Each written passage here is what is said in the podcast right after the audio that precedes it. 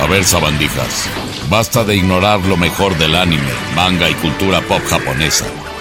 Este es el podcast Okina Kokorotaku con Julio Vélez.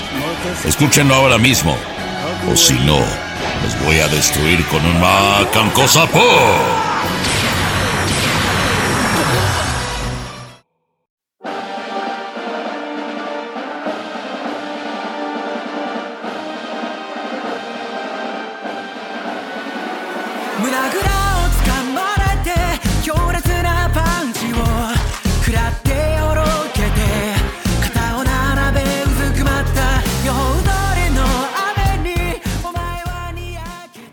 Queridos amigos, es un gusto saludarles en este programa 37 de Okina Kokorotaku, un podcast en español que celebra lo mejor del anime, el manga, los videojuegos japoneses, la cultura japonesa y todo lo que tiene que ver con estas cosas que nos encantan. Bueno, cosplay no hablamos porque eso se tiene que ver, no, no, no escuchar, ¿verdad? Pero sí tenemos musiquita de fondo relacionada con nuestras series anime favoritas y demás cosas bonitas.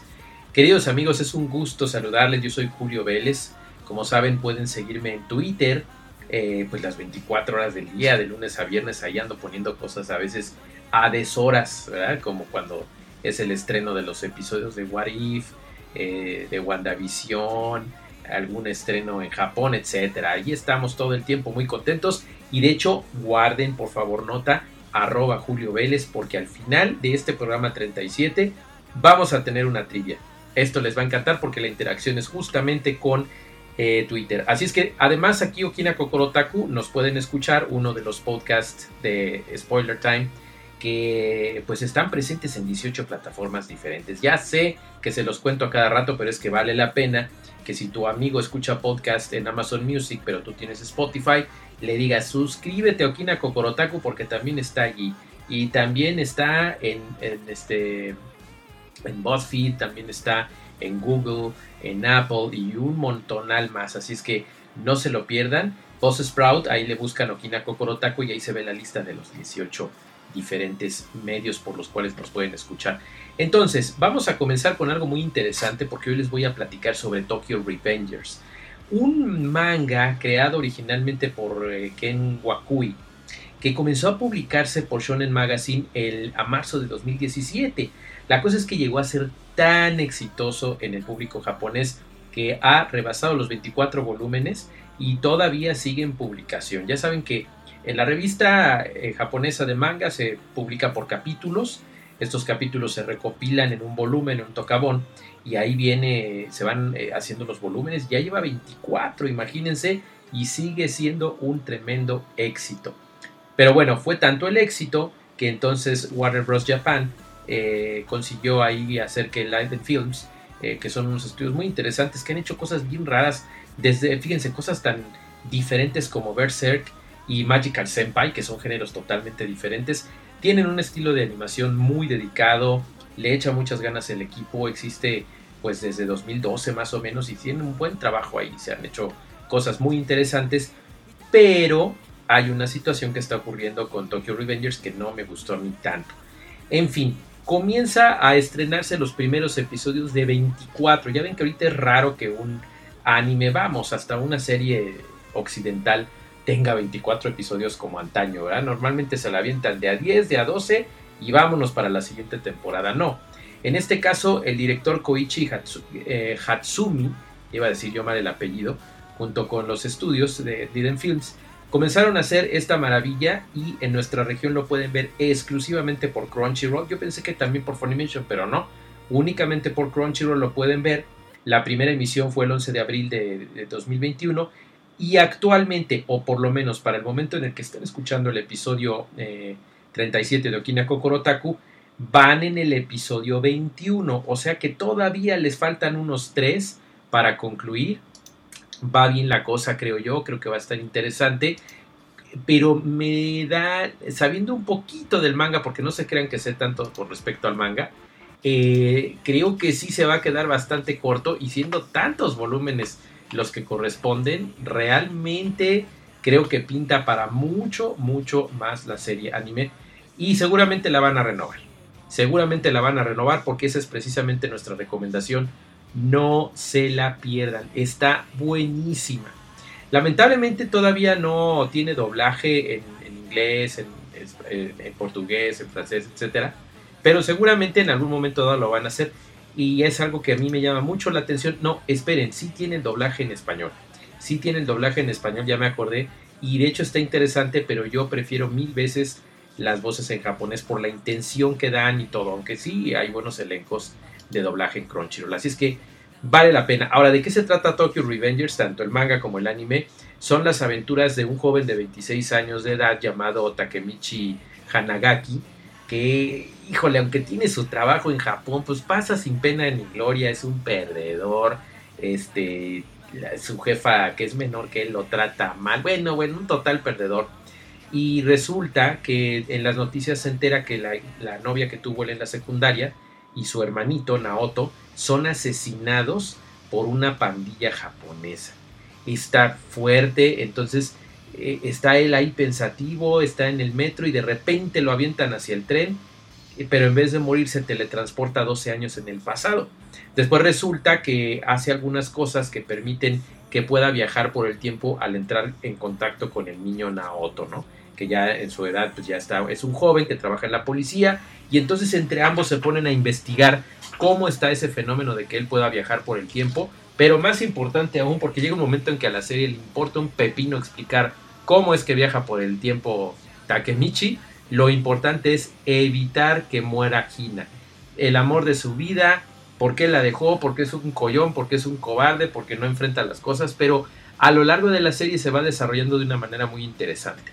Ahora, no piensen ustedes que esto es Karate Kid, y que va aprendiendo Takemichi, se va haciendo poderoso en las artes marciales con los pandilleros, que quiere el conquistar y hacerse amigo de Mikey y vencer a las pandillas y buscar... No, no, no, sigue siendo un cobarde que cae a manos de todos los que lo enfrentan, incluyendo Kisaki, que es el adversario principal en esta historia. Sigue siendo un chillón, sigue siendo un inútil, pero tiene la cualidad de que es muy humano, y sabe hablar para convencer a las personas. Con lágrimas, dando lástima como ustedes quieran, pero el asunto es que va avanzando la historia de una manera muy interesante. Sin darles más spoilers porque tiene muchos giros, les puedo decir que está muy padre, hay buenas peleas, puro trancazo limpio pandillero así de la época de los 80s, 90s en Japón, que ya saben ustedes que fue toda una época y todo un asunto. Eh, y está muy buena, los diseños son hermosos. Una de las waifus favoritas de la temporada, pues es la preciosa Hina, aunque no existe mona china de ella todavía, eso cual está muy curioso.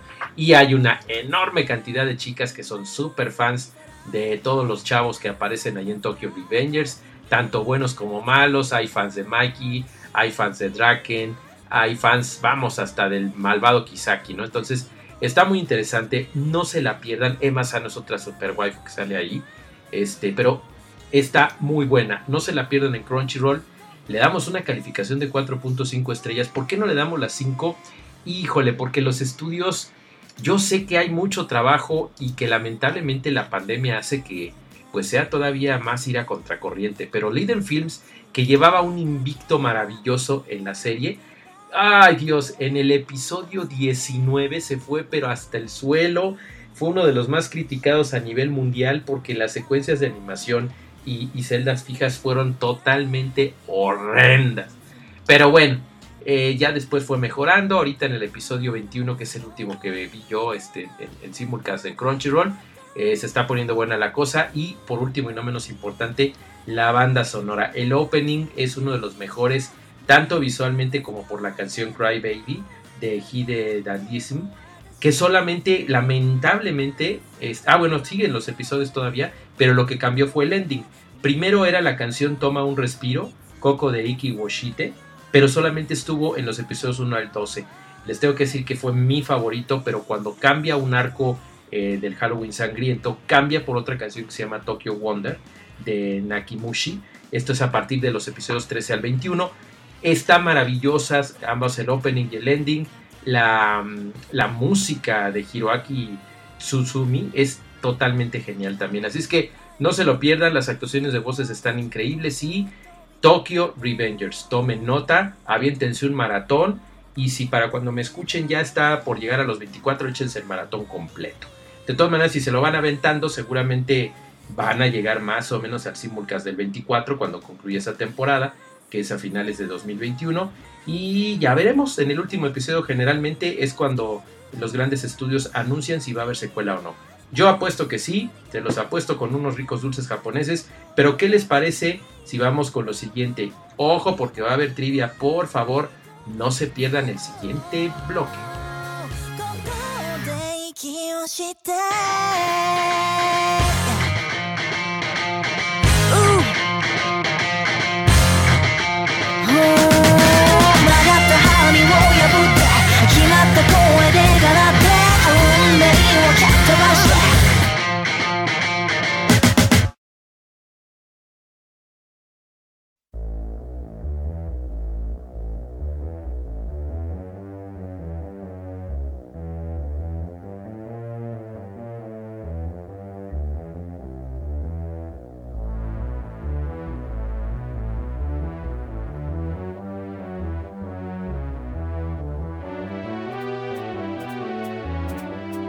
Y bueno amigos, de lo que les voy a hablar a continuación es algo muy peculiar. Ya saben que a veces nos tomamos ciertas libertades en los dos podcasts de Spoiler Time, tanto Kina Kokorotaku como en Jefe Final, que generalmente es de videojuegos, para hablar de algunas temáticas que aparentemente no tienen nada que ver, pero que sabemos que al llegar a nuestros oyentes que les gusta cierto género o cierto tipo de entretenimiento, seguramente les va a gustar de lo que les vamos a hablar. Así es que yo les agradezco muchísimo el feedback que me han dado eh, en Twitter, arroba Julio Vélez, y que me han pedido que siga hablando de este tipo de cosas de repente. En esta ocasión les voy a platicar de algo que surge de una conversación que tuve con Taro Maki, el presidente, el CEO de los estudios Genko de animación japonesa, que en alguna vez estuvimos platicando y él me decía, oye, es que sería increíble que así como en Japón eh, muchos animes se basan en mangas, en novelas ligeras, en novelas, etcétera, pues pudiéramos basarnos en algo de un gran autor, un gran caricaturista, un gran escritor. Y yo pensé, en aquel momento, me acuerdo en esa bonita plática que tuvimos, estaba yo pensando en el maestro Ríos, en Eduardo del Río, Eduardo Humberto del Río García, mejor conocido como el caricaturista, monero, historietista y escritor mexicano que escribía bajo el seudónimo Ríos. Eh, desde que era muy pequeño yo leía eh, su, obra, mi papá compraba los supermachos, los agachados, y aunque definitivamente no era literatura para niños por el corte político, la fuerte crítica social, eh, temas de sexo, de salud, etc., sin ser pornográfico, espero que se entienda a qué voy. este genial escritor que falleció el 8 de agosto de 2017 a los 83 años de edad, tuvo un legado impresionante y una cantidad de ideas asombrosa. Y aunque sus últimos libros o su colección de libros y recopilaciones son más que nada eh, los sintéticos que él hizo de estas dos series de los supermachos y los agachados, sí resultaría interesante en algún momento dado hacer algo sobre Ryus eh, en este tipo de adaptaciones japonesas.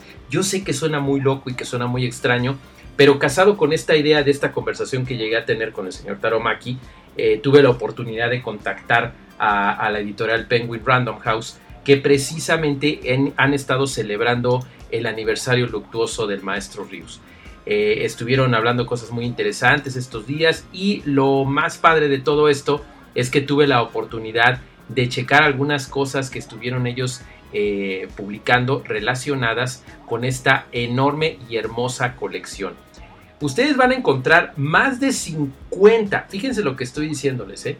Más de 50 libros en la tienda oficial de Penguin Random House, que hace envíos a, todo México, y que precisamente la sección se llama Universo Rius. La dirección de la tienda es, mm, no es exactamente Penguin Random House, grupo editorial.com.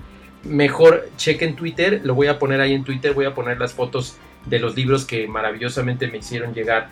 Eh, uno de ellos una recopilación preciosa, cuando se empezó a joder México, el otro 500 años fregados pero cristianos y una parodia impresionante con acervos históricos será católico, sería católico Jesucristo, que es una crítica religiosa más que nada, no en sí a, la persona de Jesús, sino pues a lo que sucedió con todo lo demás que hizo la religión católica. Entonces, Muy interesante la sátira, sátira política y religiosa, pero también el vegetarianismo. ¿Por qué estamos amolando nuestros cuerpos por comer cosas que no son? Está muy interesante. El maestro Ríos, Eduardo del Río, nació en Zamora, Michoacán, el 20, 20 de julio de 1934 y fue uno de los moneros más importantes en la historia de México con una trayectoria de más de 60 años. ¿Se imaginan? ¿Se imaginan poder, poder adaptar eso y llevarlo a las nuevas generaciones? Mientras eso sucede y yo llego a platicar nuevamente con el señor Maki, eh, quizás nunca se convierta en un anime o en un manga, este, pero sería maravilloso. También por ahí tendríamos que hablar de Trisi, Gino, eh, Gino, Trino y Gis como modernos caricaturistas, pero de Rius no se pierdan esta colección. Hay maravillas como filosofía para principiantes, la colección de los agachados y mis supermachos que son lo que más les recomiendo yo, eh, los moneros de México, Hitler para masoquistas, el Yerberito Ilustrado, que es uno de mis favoritos, eh, Puré de Papas, El Católico Preguntón, Cómo Acabar con el País, eh, Machismo y Feminismo, El Diablo se llama Trotsky. Es una cosa increíble, de veras que estamos hablando, les repito, de más de 50, para ser precisos, 52 compendios del maestro Rius. No se lo pierdan, de veras a mí me gustó muchísimo. El que empecé a leer de chiquito cuando con mi papá era La Panza es Primero que habla de hábitos alimenticios y que definitivamente está muy, muy, muy divertido. Por favor, les voy a poner la dirección y las fotos de estos libros increíbles. Se las voy a poner ahí en Twitter, arroba Julio Vélez, y la dirección donde ustedes pueden checar cada uno de estos libros, ver sus contenidos, de qué se tratan, y por supuesto, si no conocían a Rius, conocerlo, y si lo conocen, homenajearlo de la mejor manera que es leyendo su obra. Y aquí viene la sorpresa. Síganme en Twitter, arroba Julio Vélez, mencionen el podcast y ahí nos ponemos de acuerdo con un par de preguntas y tengo para ustedes un libro cortesía de eh, Penguin Random House que es precisamente cuando se empezó a joder México. Yo tengo el mío y les voy a regalar otro que me dieron para ustedes. ¿Qué les parece amigos? Bueno, yo sé que es algo bien raro, pero quise compartirlo y estoy seguro que a más de uno le va a interesar. Concluimos con esto el programa 37 de Okinako Korotaku. Me dio mucho gusto saludarles. Síganme, no lo olviden en Twitter, arroba Julio Vélez. Recuerden que escribo para Spoiler Time. Ahí estoy escribiendo artículos muy interesantes sobre cine, televisión, series y anime. Spoilertime.com. También andamos ahí en Anmo Suboy escribiendo sobre retro videojuegos. Imagínense, no se pierdan estos artículos. Y por supuesto, en mi canal de Twitter. Cuídense mucho, consuman eh, manga, anime, figuras monas chinas, videojuegos japoneses, todo legal. Por favor, digan no a la piratería y prepárense para una gran sorpresa que les vamos a tener sobre el anime para finales de 2021. Cuídense mucho, los quiero y hasta la próxima.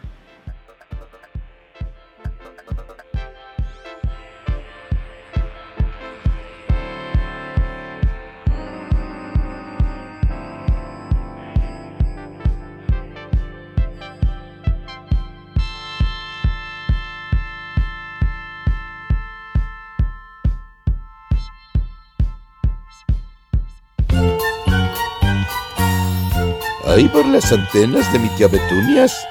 Qué bueno estuvo este programa de Okina Gogorotakus.